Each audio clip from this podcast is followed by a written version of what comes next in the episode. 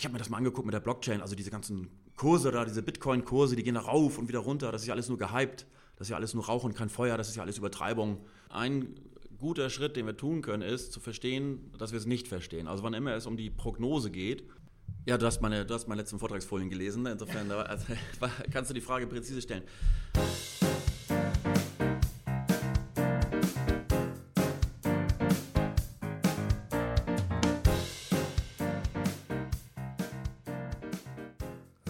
Heute bin ich im Wissenschaftspark unterwegs und treffe Olaf Birkner. Der ist Serial Entrepreneur, war im Laufe der letzten Jahre an verschiedensten Gründungen selbst beteiligt oder auch beratend tätig, so auch bei mir. Äh, deshalb ist es heute auch ein Stück weit eine spezielle Folge, denn heute berät er mich quasi wieder und ihr dürft mit dabei sein, ist das nicht großartig? Und zwar zum Thema Innovation. Ich will euch aber auch gar nicht länger auf die Folter spannen, wir gehen jetzt mal direkt rein. deshalb jetzt viel Spaß mit Olaf Birkner.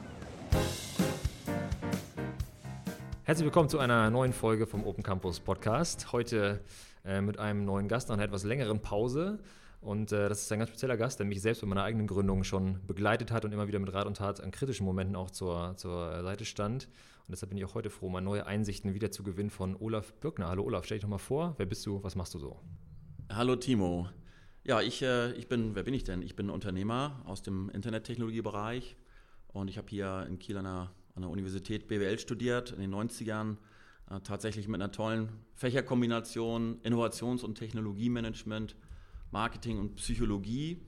Ja, und genau in dem Bereich bin ich im Grunde auch tätig. Ähm, ich erinnere mich noch, damals war Innovation so ein ganz kleines Thema. Es hieß irgendwie, die, die großen Konzerne, Daimler und, und Thyssen und BMW würden so, na, ich erinnere mich so an sowas wie drei Prozent von ihrem Jahresertrag in FE stecken und davon sei wohl so die Hälfte Grundlagenforschung und die Hälfte Innovation, also neue Produkte. Ja, heute geht man in einen 8000 Mann Konzern und hört dann vom Vorstand, ja, wir müssen überall sparen, überall sparen, nur in einem Bereich, da, da investieren wir noch, das ist Innovation. Wir brauchen neue Produkte, sonst gibt es uns bald nicht mehr. Also das ist natürlich eine tolle Zeit, ähm, in der wir leben mit sehr viel Innovation und Veränderung. Und ich habe dann ähm, nach dem Studium einen Dienstleister gegründet, Splendid, der ist nach zwei Jahren hatten wir schon eine ganze Reihe von Mitarbeitern und ist damals von der noch sehr jungen Freenet akquiriert worden, war dann eine Freenet-Tochter und ich hatte dann das Glück, da eine Rolle zu spielen in diesem fantastischen Freenet-Konglomerat und unter diesem extrem talentierten Vorstand. Ähm, das Unternehmen hatte damals noch so 200 Leute. Zehn Jahre später hatte Freenet so 5000 Leute. Ja, und dann habe ich noch zwei äh, Technologieunternehmen gegründet im Bereich E-Commerce und Medien, also, also Werbung und jetzt zuletzt im letzten Jahr 2018 Kolum im Bereich künstliche Intelligenz äh, zum Thema Knowledge Management. Perfekt, dann äh, super Abriss. Ich glaube, da können wir am Ende nochmal kurz drüber sprechen, über Kolum auch. Und du hast ja gerade schon gesagt, du hast selbst Innovationsmanagement studiert damals. Ich wusste gar nicht, dass Psychologie auch ein Teil, teilweise studiert hast. Äh, ganz, ganz spannend. Vielleicht können wir so eine kleine, kleine Überleitung machen, weil das Thema heute soll tatsächlich Innovation sein, also äh, Innovationsoutput und Herausforderungen, die mit Innovation zusammenstecken. Bevor wir so richtig durchstarten, sag doch einfach mal, was ist für dich Innovation? Weil das im Grunde ja doch eher, ich würde fast sagen, ein schillernder Begriff. Und äh, da wäre es, glaube ich, ganz gut, wenn wir da mal konkret äh, wüssten, was genau eigentlich Innovation sein soll. Ja, genau. Das ist natürlich äh, gut, wenn man eine klare Vorstellung davon hat. Tatsächlich, glaube ich, wird der Begriff sehr gedehnt, verwendet momentan und von vielen mehr oder weniger für alles, was Neues ist, dem ich begegne. Ähm, es gibt natürlich auch verschiedene akademische Definitionen und ich glaube, die gängigste ist doch, ähm, eine Innovation ist ein Produkt oder ein Verfahren, das in einem bestimmten Markt erstmals angewendet oder angeboten wird. Das hat also immer etwas damit zu tun, dass ich meine Kraft in ein, in ein, in ein Projekt oder Produkt investiere, dessen Erfolg ich noch nicht kenne und bei dem ich noch nicht weiß, ob der Markt das abnimmt. Dann sprechen wir grundsätzlich von der Innovation. Und alles andere, wenn ich jetzt eine neue Software einführe im Unternehmen, ähm, wenn SAP eine tolle neue Software entwickelt, die es vorher noch nicht gab und ich führe die ein, dann ist SAP innovativ, denn sie haben ein neues Softwareprodukt und ich, wenn ich das einführe, ist es für mich vielleicht neu, aber es keine Innovation, wenn es nicht mein Produkt gegenüber meinem Kunden in einer Art und Weise verändert, die es vorher noch nicht gab. So, das ist im Grunde genommen, so würde ich mit dem Begriff Innovation umgehen wollen. Äh, ja, ganz spannend. Das erinnert mich so ein bisschen an, ich glaube, du kennst das Buch Zero to One von Peter Thiel zufällig. Ich glaube, also der Facebook-Investor von früher, der auch sagt, Innovation für ihn, es gibt einmal quasi die X-Achse des Fortschritts. Das wäre dann sowas, wie wenn du sagst, es gibt eine neue Software und jemand anders passt die dann an auf ein neues Problemfeld oder so weiter. Das wäre quasi X-Achsen-Fortschritt und Y-Fortschritt wäre wirklich ein neuen Step oder das, was dann wirklich Innovation wäre. Also Facebook gab es vorher noch nicht, es gab noch kein Social Network, das wäre Innovation. Und wenn ich dann Xing oder LinkedIn angucke, was vielleicht diesen Gedanken überträgt auf was anderes, dann wäre es X-Achse so dann gibt es ja so zwei Begriffe, die eigentlich mit Innovation auch immer mit, mitschwebt oder einen, das ist Disruption. Äh, wie passt der denn damit rein? Ja, Disruption, also unter der Disruption verstehen wir ja das Emporkommen äh, neue Technologien, die bestehende Märkte radikal verändern. Ich glaube, die gängigste Verständnisform ist, also wir sprechen ja bei Technologien von sogenannten S-Kurven. Also ne, die Technologie hebt so von der Nulllinie so ganz langsam ab und dann steigert sich das ja exponentiell in diesen steilen Bereich und stößt dann ja irgendwo oben an die Sättigung. So das ist ja dieses bekannte S-Kurven-Konzept von Rogers aus dem Jahr 1967, genau. Hi, noch, noch was gemerkt aus meinem Studium. Und Disruption heißt, und das ist eben auch so ein Handwerk, das im Silicon Valley Mindset äh, sehr, sehr, sehr gut äh, äh vorhanden und vertreten ist. Welch, was ist denn eigentlich die nächste Technologie, die kurz vorm Abheben steht? Was, ist, was hebt sich jetzt gerade ab und wird jetzt gerade so durch die Decke gehen? Und da werden Märkte aufgebrochen, da entstehen für mich neue Chancen, da wollen wir investieren. Und ich denke, also mein Verständnis von disruptiv ist, ich habe eine Vorgehensweise, die den Markt radikal verändert. Und da sehe ich durchaus auch disruptive äh, Handwerke, die man unternehmen kann, die gar kein neues Produkt hervorbringen, indem ich zum Beispiel einfach den Vertrieb umlege. Ne? Also da gibt es viele Beispiele. Ich sage mal vielleicht Termondo im Heizungsbereich aus Berlin, finanziert mit Risikokapital, die dann einfach unter dem Begriff Klempner neue Heizung für mein, für mein Haus oder für meine Wohnung einfach äh, massiv Google-Werbung machen, auf der Webseite direkt Angebote schreiben und dann haben die nach drei Jahren 200 Heizungstechniker auf der Strecke, die dann mit ihren Bussen durch die Republik fahren und der, traditionelle Heizungstechniker vor Ort aus Klangsbüll oder Preetz hat es eigentlich gar nicht gemerkt, dass ein Teil von seinem Markt schon verloren ist. Aber die machen nichts Neues, sie haben keine besseren Heizungen, vielleicht sogar schlechtere und, und, und disruptieren sozusagen einen schlafenden Markt. Ne? Okay, das heißt, das heißt, im Endeffekt könnte man wahrscheinlich sagen, dass Disruption und Innovation Hand in Hand gehen können, aber nicht müssen. Oder wie du es eigentlich gesagt hast, ich kann, ich kann disruptiv sein, ohne innovativ zu sein oder andersrum. Oder halt auch beides. Es gibt ja klassischerweise Organisationen, wo man sagt, äh, die sind innovationsfähiger als andere. Also irgendwie jetzt in der Startup-Welt, was ja in diesem Podcast ja auch öfter Thema ist, ne? das heißt immer Startup ist klassischerweise sehr agil, sehr schnell, äh, innovativer als ein Großkonzern oder so. Was sind denn deiner Meinung nach vielleicht Hindernisse oder, oder sagen wir mal irgendwie Stolpersteine, die Innovationen im Keim schon ersticken können? Naja, du hast in den Konzernen natürlich das Problem, dass du eine bestehende äh, Ertragsstruktur hast und Gewinn macht in gewisser Weise träge. Da sind also viele Unternehmen, die haben im Grunde ihre Gewinnformeln aufgestellt, die haben das über Jahrzehnte entwickelt und die machen ihren Profit und die, die äh, betreiben diesen Kernprozess, der irgendwie Profit erzeugt. Und da sitzen halt vielleicht viele hundert Menschen drauf und die dann zu bewegen, ist natürlich schwer. Und durch das Internet ist ja sozusagen die Herrschaft der Konzerne über die Innovation verloren gegangen, denn über diese, äh, dieses, dieses MVP-Verfahren, dass man einfach modelliert, was habe ich mir da ausgedacht, was ist das Neue, das, das wir uns erdacht haben, das präsentiere ich einfach. Ich muss das gar nicht bauen, ich kippe das einfach in eine Präsentation, tu so, als würde es das schon geben, sodass ein Betrachter das verstehen kann. So, die marschieren dann los äh, und wenn die drei, vier Kunden zu sagen haben, die sagen, boah, das ist spannend für uns, das wollen wir gerne haben, dann sind die Investoren fähig und können Geld aufnehmen. So, und damit ist die Innovation eben, früher war Innovation eben im Konzern angelagert und brauchte irrsinnige Ressourcen. So, und diese Verfahren sind einfach anders und die Technologie, die Wissenstechnologie ist anders. So, und das hat eben die Konzerne im Grunde die Hoheit über die Innovation verlieren lassen. Und dann ist es so, dass, äh, das wissen wir ja auch, dass die Unternehmen, die großen mittelständischen Unternehmen und die Konzerne im Grunde auch den, um den Zugang zur Innovation wieder zurückzugewinnen, eben Inkubation- und Akzelerationsprogramme aufbauen. Das ist ja momentan in, in großer Breite geschehen. In Deutschland gibt es über 140 Akzelerationsprogramme, wo Startups eben gefördert werden.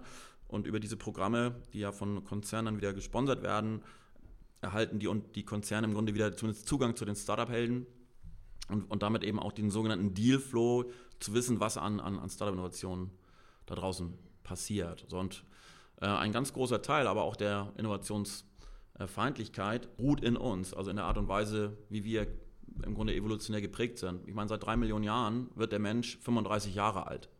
Und in diesen 35 Jahren verändert sich die Welt nicht. So in, in jungen Jahren, wo unser Gehirn so ausgebildet wird, bis 16 ja zum großen Teil und, und, und spätestens mit 20 ist ja die Entwicklung unseres Gehirns dann sozusagen auch abgeschlossen, erlernen wir unsere Fähigkeiten, Intuition und Erfahrung, die wir dann unser Leben lang anwenden. Und das ist ja dann die Grundlage all unserer Intuition und unserer Entscheidung, das, was wir da gelernt haben. Also die brasilianische Buschpygmäe, die sich ja genetisch von uns kaum unterscheidet, kann dann, wenn sie 16 ist, 300 verschiedene Grüntöne voneinander unterscheiden und dadurch im Dschungel überleben. So, und wir haben halt eine andere Education dann. So, und dann leben wir noch 20 Jahre und dann sterben wir. Und in diesen 20 Jahren verändert sich die Welt nicht. Und heute werden wir jetzt 80 Jahre alt und in diesen 80 Jahren verändert sich die Welt dramatisch. Und ganze Regelwerke in unserer Gesellschaft werden nicht ergänzt durch neue Eigenschaften, sondern völlig ausgewechselt. So, und dann treffen wir intuitiv also wenn jetzt nur der Zeitraum, wo wir unsere Intuition ausgebildet haben, lang genug zurückliegt, dann treffen wir unsere Entscheidung auf der Grundlage von Intuition, die nicht mehr in der gesunden Resonanz stehen mit, der, mit dem Regelwert der Gegenwart. So, deswegen ist es eben wichtig natürlich, dass man auch also in den Unternehmen guckt, wie ist denn mein Entscheiderkreis bestückt? Ja, habe ich hier auch Menschen sitzen, die ihre Intuition in der neuen Welt ausgebildet haben? Sind, die denn, sind wir denn fähig, das, recht, das richtig zu beurteilen? Nicht? Und wenn dann, und es gibt natürlich auch, sagen wir mal, ältere Manager, auch über 70, die wirklich topfit sind und wirklich unglaublich viel drauf haben, auch mit der neuen Welt. Aber man muss natürlich sehen, dass ohne den Älteren, ich bin ja auch nicht mehr ganz so jung, zu nahe zu rücken, Alter natürlich dann auch dazu führt, dass ich mit den neuen Regelwerken nicht mehr ausreichend vertraut bin. Und dann muss ich mir zumindest Junge dazu holen, die mit Unternehmergeist hier in der neuen Welt gelitten haben und an, an, an, an der Grenze der Überforderung gewirkt haben, denn nur an der Grenze der Überforderung bildet unser Gehirn Intuition aus. Und wenn wir das nicht haben, dann scheuen wir die Innovation. Wir, wir fühlen uns wohl, indem wir das, was wir jung gelernt haben, vor 30 Jahren oder vor 40 Jahren, immer weiter anwenden. Nur wenn die Welt jetzt links abbiegt ja, und wir geradeaus fahren, so, dann geraten wir eben natürlich aus der Kurve und somit unter Druck. Ne? So, das heißt, diese innere Innovationsabwehr, die ist natürlich ähm, gefährlich und der kann man begegnen durch kollektive Intuition, indem man sich die jungen äh, Racker dazu holt, die da mit ihrer Hand auf der Herdplatte unterwegs sind, um die heißen von den kalten zu unterscheiden. Ja. Okay, also ganz, also zwei spannende Sachen finde ich, die du sagst. Das eine ist natürlich, was du so am Anfang angerissen hast, eigentlich so, was ich so klassischerweise auch unter Login-Effekt kenne, irgendwie, dass man äh, als große Firma oder was irgendwann einerseits träge wirkt und andererseits halt auch schon so viel investiert hat in andere Bereiche, dass sozusagen das Umkehren äh, eigentlich, eigentlich viel zu viel mit viel zu horrenden Kosten verbunden ist, dass es halt nicht mehr zustande kommt. Ne? Also klassischer Login-Effekt. Du hast gesagt, gut, da gibt es jetzt Lösungen wie Acceleratoren und, und andere ähm, agile Techniken im Unternehmen. Und jetzt äh, am Ende die These von dir ist eigentlich recht steil, zu sagen, okay, unsere Intuition, die wir irgendwie aufgebaut haben das Skillset vielleicht in jungen Jahren oder was, das reicht heute nicht mehr aus. Kannst du das dann irgendwie, ähm, also woran machst du das fest? Wird irgendwie der, der Veränderungsdruck äh, einmal in der Businesswelt, vielleicht auch gesamtgesellschaftlich größer deiner Meinung nach oder, oder woran machst du das fest? Ja, du hast meine, du hast meine letzten Vortragsfolien gelesen. Insofern da, also, kannst du die Frage präzise stellen. Ja, also ich, ähm, genau, also wenn wir jetzt davon ausgehen, dass in diesem Jahrhundert die, die Gesellschaft exponentiell sich entwickelt und so quasi nach oben schießt, ähm, in den steilen Bereich geht, dann muss man uns ja fragen, sind wir eigentlich jetzt in diesem steilen Bereich schon oder sind wir vor dieser Kurve? Sind wir unten noch so auf dem flachen Grat, wo das Ganze so langsam anfängt und wird, das jetzt, wird jetzt der Veränderungsdruck vor uns zunehmen oder nicht? Und ich bin ganz sicher, dass der Veränderungsdruck in den nächsten Jahrzehnten noch massiv zunehmen wird. Die Erklärung ist ganz einfach. Äh, aus was setzt sich denn der Veränderungsdruck zusammen? Also die Veränderung wird von Menschen gemacht, die einen hohen Bildungsgrad haben. 90 Prozent aller Innovationen stammen von Menschen mit mindestens Bildungsgrad Abitur. Und wenn ich mir jetzt mal angucke, dass im Jahre, was, wann bin ich denn geboren, so ungefähr 1970, gab es 3,8 Milliarden Menschen und ganz wenige davon hatten akademischen Zugang. Ja? Und es waren auch sehr wenige nur, die einen, einen, oberen oder unteren zweiten Bildungsweg hatten. So, das war einfach ein geringer Teil der Bevölkerung. So, heute sind wir irgendwie sowas wie siebeneinhalb Milliarden Menschen und äh, über die Hälfte hat mindestens einen niedrigeren zweiten Bildungsweg und ganz viele Menschen haben Zugang zu, zu äh, da gibt es eine tolle Statistik auch von der UN, äh, kann man sich im Internet angucken. Und wenn wir dann im Jahre 2080, wenn die Prognose dann aufgeht, 9,4 Milliarden Menschen sind, dann haben wir einfach unglaublich viel mehr hochgebildete Menschen, die natürlich rund um den Globus Innovationen erzeugen. Das heißt, der Druck wird natürlich zunehmen. Und wenn auf einer Technologie künstliche Intelligenz, ja, da forschen heute vielleicht mehr Wissenschaftler drauf, als es 1970 überhaupt auf der Welt gab. Ja, denn äh, ja, drei Viertel aller Menschen, die einen universitären Abschluss jemals gemacht haben, sind am Leben und wirken. Die leben alle jetzt. Nicht? Und ja, das glaube ich schon, dass der Druck da stark zunimmt und dass wir mit ja, zunehmenden Veränderungsdruck klarkommen müssen ja, in den nächsten Jahren. Vor allem, wenn wir natürlich Entscheider sind und irgendwie Verantwortung tragen und irgendwelche Organisationen steuern. Wer sich jetzt gewundert hat, dass ich hier auf irgendwelche Folien angesprochen werde, in dem Blogartikel zu dieser Episode, den ich unten nochmal verlinken werde natürlich, sind nochmal sämtliche Abbildungen drin, die ihr irgendwie gebrauchen könnt zum Hintergrund. Also beispielsweise äh, das, was Olaf gerade aufgegriffen hat zum Thema Bildungsabschlüsse. Da ist eine ganz spannende Chart mit drin. Außerdem später noch, wenn es um technologischen Fortschritt geht, Lasst euch das nicht entgehen, schaut nochmal rein. Den Link findet ihr in den Show Notes. Woran ich gerade gedacht habe, irgendwie ja neulich auf dem Waterkan-Festival hier und äh, da hat Alex Graf, glaube ich, einen Vortrag gehalten und hat was erzählt von Gary Vaynerchuk. Der meinte, er hat damals, als er angefangen hat, ist er bekannter Insta Instagram-Influencer in den USA und so weiter und das, was er quasi am Anfang seiner Tätigkeiten, womit er groß geworden ist, sind alles Skills oder, oder, oder auch Fähigkeiten, die jetzt fünf Jahre später oder was weiß ich, wie lange es her ist bei ihm, sind jetzt komplett wertlos. Also alles, äh, was sich verändert hat in den letzten Jahren, ist quasi sich um 180 Grad gedreht. Und ich habe auch von irgendeinem Konzern gehört, der jetzt gerade irgendwie sein Marketing-Team zum Großteil entlassen hat, 500 Leute einfach raus, aber nicht, weil es wirtschaftlich schlecht läuft, sondern weil einfach quasi die Fähigkeiten überhaupt nicht mehr gefordert sind, mhm. die es damals noch, äh, noch gab. Jetzt ist das Spannende natürlich, die Leute, die dann trotzdem damals vielleicht in diesem Marketing-Team gewesen sind, konnten ja nicht wissen, oder so geht es den Neuen jetzt auch, was passiert in fünf Jahren, wo sind wir in zehn Jahren und so weiter. Also das ist ja immer das Besondere, wir haben keine Glaskugel, man kann nicht voraussehen. Und die Effekte, Innovationseffekte und so weiter sind natürlich nicht absehbar. Jetzt hast du ja auch selbst eben angesprochen, ne, diesen evolutionären Gedanken, Intuition scheitert so ein bisschen an, an den neuen Herausforderungen. Wie geht man damit um? Also wenn man jetzt exponentiellen Fortschritt selbst nicht denken kann, was, was, was folgt daraus für uns? Ja, also ein guter Schritt, den wir tun können, ist zu verstehen, dass wir es nicht verstehen. Also wann immer es um die Prognose geht, äh, was kommt auf uns zu? Welche Veränderungen werden Technologien in der Gesellschaft machen? Scheitern wir aufgrund unserer Intuition. Also wenn wir uns jetzt mal eine Technologie angucken, stellen wir uns das mal bildlich vor, da gibt es drei Ebenen. Also nehmen wir mal die äußerste Ebene. Ich stelle mir das irgendwie so einen Kreis vor, das ist so der größte Kreis. Das ist die Wirkung, die eine Technologie in der Welt machen wird, wenn sie ausexploriert ist. Die, Gesamt, die Bruttogesamtwirkung des Internets, der Gentechnologie oder der Nanotechnologie, ganz egal. So, das stelle ich mir theoretisch vor. Irgendwann ist das ausexploriert, wir können da nicht mehr richtig drauf forschen und die Wirkung in der Gesellschaft ist freigesetzt. So. Äh, das ist eine Konstante, die verändert sich nicht, aber ist vollkommen unbekannt, bis es soweit ist. Die können wir auch gar nicht einschätzen. Ähm, also nehmen wir mal die Blockchain. Ja, die Blockchain wird irgendeine Veränderung in der Welt machen und heute läuft kein einziger Mensch auf dem Planeten rum, der das einschätzen kann, ja, was die Veränderung sein wird. Trotzdem hat jeder eine Meinung dazu, das ist die Intuition. So, da gibt es dann einen kleinen Kreis, das ist das, was ich sehe. Das ist, das ist mein subjektiver Kreis. Was sehe ich denn davon schon? Und das kann bei Menschen unterschiedlich sein. Ein Mensch, der sich intensiv mit der Blockchain beschäftigt, dessen Kreis des Sehens wird natürlich größer. So, und jetzt habe ich so einen, ganz, so einen ganz kleinen Ausschnitt, sehe ich. Also vielleicht, ich habe was gelesen da mit diesen Bitcoins und da gibt es irgendwie Münzen und das kann ich irgendwie, ich habe mal also ein Wallet runtergeladen und habe mal ein paar Coins geswappt, cool, das hat irgendwie Spaß gemacht und da scheint da so Blockchain-Technologie drin zu stecken. Und da glaube ich dann dran. Ja, Münzen, Währungen, ja, das wird es wohl geben. Okay, das ist dann in meinem Kopf drin.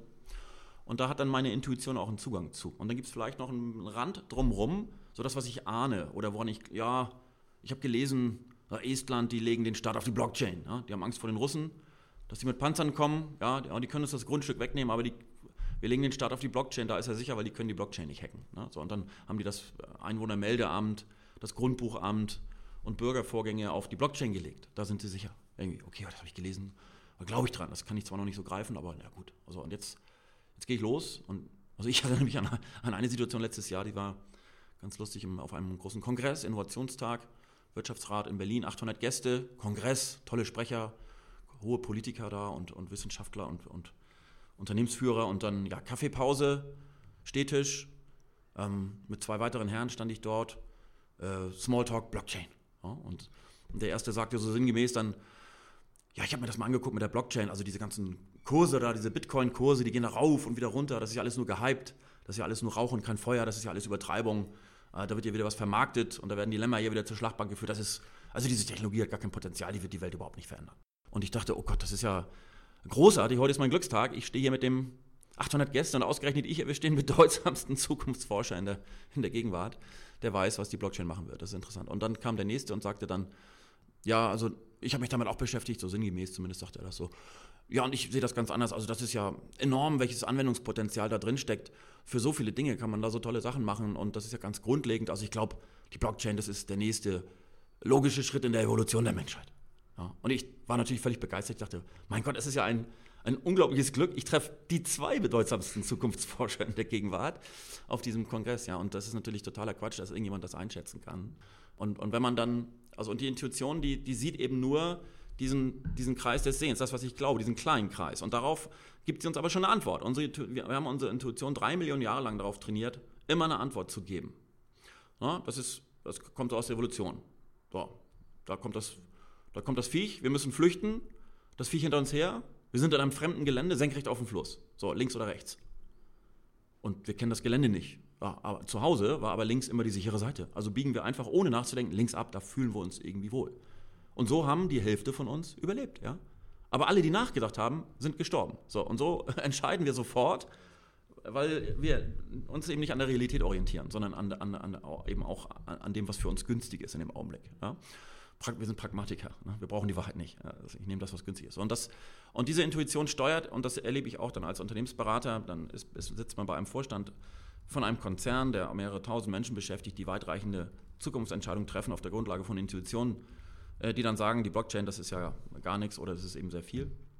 Und in Wahrheit ist es so, dass wir es nicht verstehen. Also sehr gesund ist es, diesen großen Kreis, was, da ist ein riesen das ist ein ganz großer Kreis, der ist im Dunkeln. Das ist das, was die Veränderung wirklich machen wird. Und den kenne ich nicht. Also ich habe verstanden, dass ich es nicht verstehe.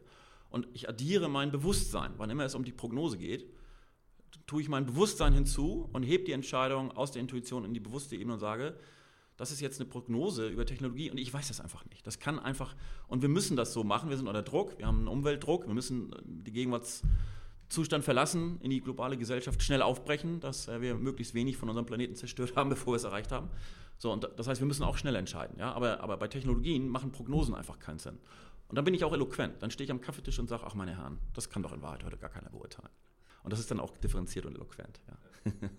Äh, okay, also man, man weiß, dass man es nicht weiß, ist ein sehr sokratischer Gedanke. Ich kann ich als Philosophiestudent hier nochmal ein, einstreuen. Ja, ja, äh, also schon antikes Gedankengut, ja.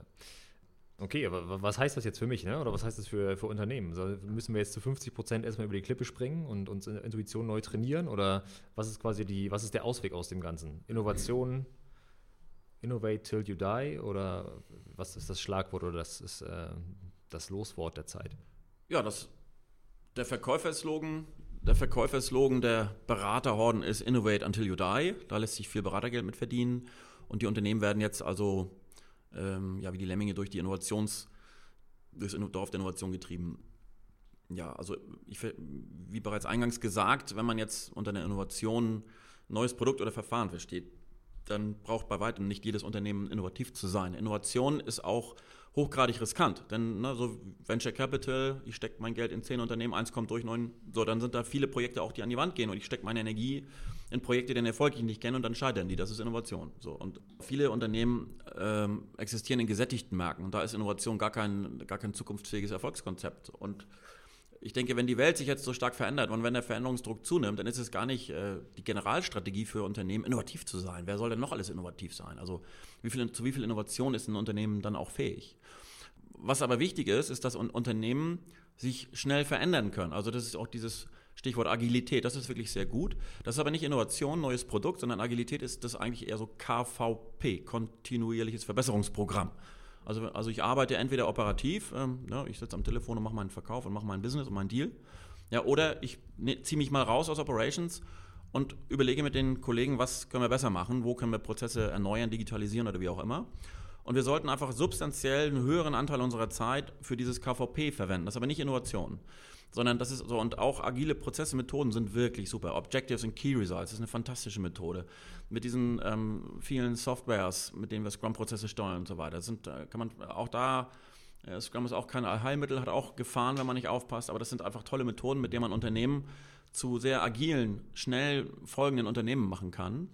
Und ähm, ich finde auch die Position so schneller Folger ist eine sehr gute Position. Da vorne vor mir, da fährt einer, der macht die Innovation, der verbrennt sich da ständig die Finger an den, an den Dingen, die nicht funktionieren.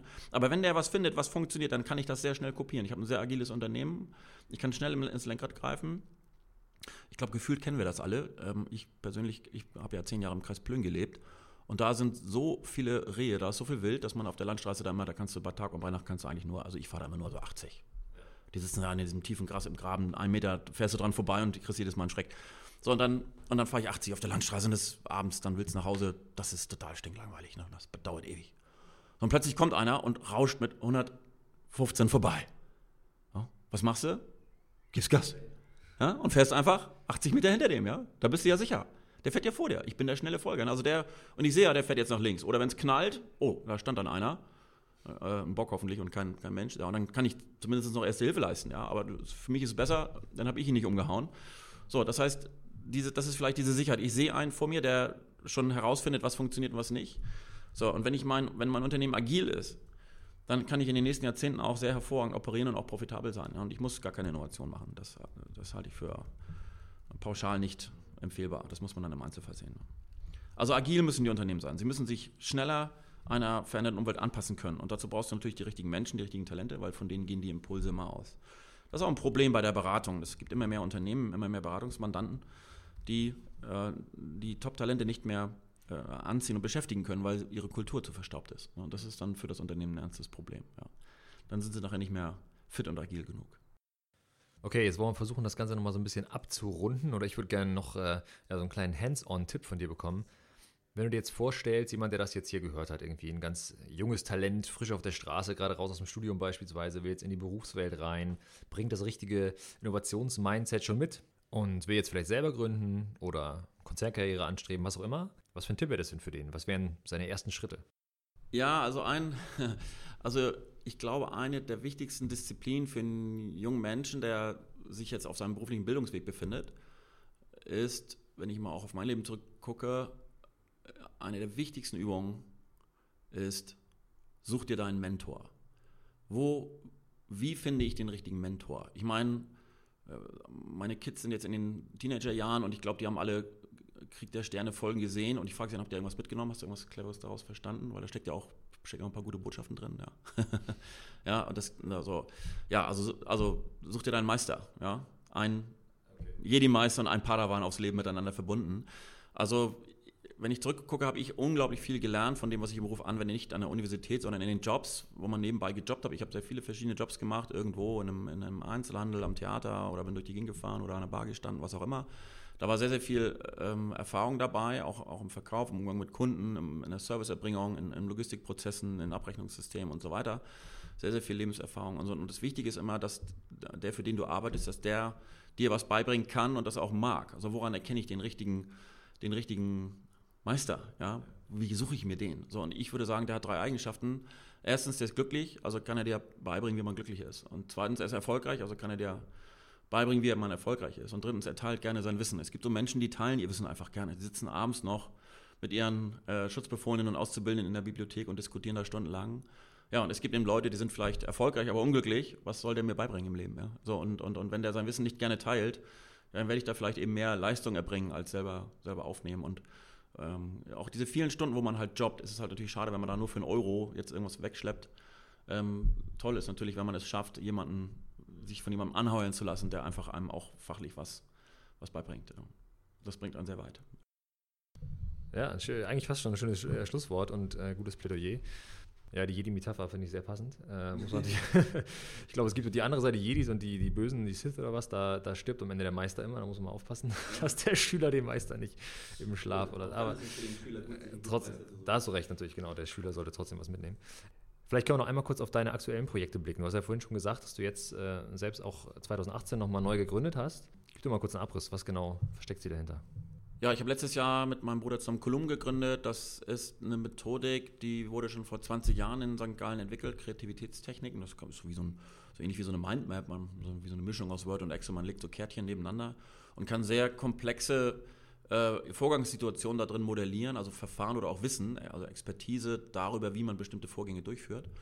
Ähm, und wir haben uns das, wir haben so ein paar Berater getroffen, die das anwenden, aber das war halt nie in eine richtige Web-Applikation gegossen. Und wir haben jetzt äh, das in eine Web-Applikation gegossen, haben da so 100 ähm, ja, ähm, Berater, Unternehmensberater drauf, die da ähm, Wissen anlegen und äh, Mandanten und Kunden, die das anwenden. Und das ist eine, ein System, das es erlaubt, Wissen über Vorgänge, die sich ja doch immer wiederholen, von Vorgang zu Vorgang zu vererben. Also ich, ich habe dann eine bestimmte Problemstellung in einem Unternehmen, Turnaround Management meinetwegen, und dann kommt der Turnaround Manager und hat quasi schon den fertigen Prozess den er mitbringt. Und der äh, Mandant sagt dann, Mensch, das ist ja hier genau unser Problem. Dabei ist es quasi sozusagen das aus den vorherigen Projekten gelernte. Und das lässt sich übertragen.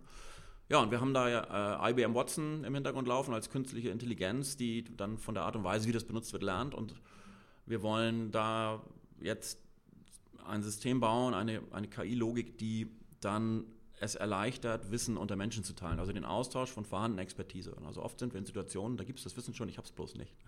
Und das kann über dieses Kartensystem dann, dann ausgetauscht werden. Ja, und da haben wir ja auch in der Open Kitchen uns hier den, den Philipp schon rangeholt und, und ja, wir nehmen, suchen auch gerne noch weitere Talente, die Lust haben, da mitzuwirken, können sich ja gerne bei uns melden. Ähm, das macht uns auf jeden Fall Spaß und da gehen wir jetzt mit, mit voran. Und dann bin ich natürlich nach wie vor noch als Berater unterwegs, was mir auch sehr viel Spaß macht. Ja. Okay, super. Ähm, eigentlich da steckt ja fast viel, viel Stoff äh, für irgendwann eine weitere, weitere Ausgabe drin. Äh, können wir fast sagen. Äh, genau, falls ihr Kontakt zu Olaf wollt, ich packe Kontaktdaten von dir unten mit rein, wenn das noch geht. Ja, super. Ähm, und zu Kolum, falls ihr da auch noch eine Vorstellung braucht, werden wir auch nochmal, glaube ich, irgendwie ein Bild oder Screenshot von, von einem Content-Beispiel reinpacken, damit ihr euch gut vorstellen könnt, was eigentlich dieses Kartensystem ist. Ich finde es tatsächlich sehr, sehr smart deshalb guck da auf jeden Fall rein. Dann sage ich vielen Dank, Olaf, für deine Zeit. Hat Spaß gemacht, war sehr interessant und innovativ und informativ vor allem. Ja, vielen Dank auch, Timo. Jederzeit und sehr gerne. Ja, mach's gut. Viel Spaß.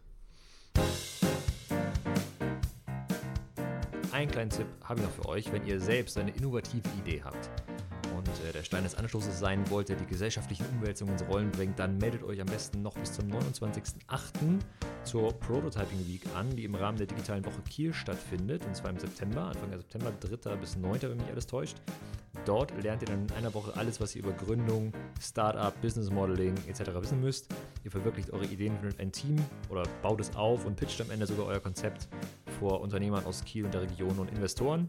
Stichwort Gründungsstipendium Schleswig-Holstein, das haben wir hier auch schon öfter mal äh, erwähnt. Der Grundgedanke ist quasi in einer Woche von der Idee zum Prototypen oder minimalfähigen Produkt. Den Link zur Anmeldung findet ihr in den Shownotes zu dieser Episode oder natürlich im dazugehörigen Blogartikel auf Medium. Ansonsten geht einfach auf starterkitchen.de slash pcw und anmelden könnt ihr euch noch bis Ende August. Das klingt natürlich immer erstmal weit weg, aber ihr wisst ja, die Zeit rennt und Tickets sind auch immer schnell weg.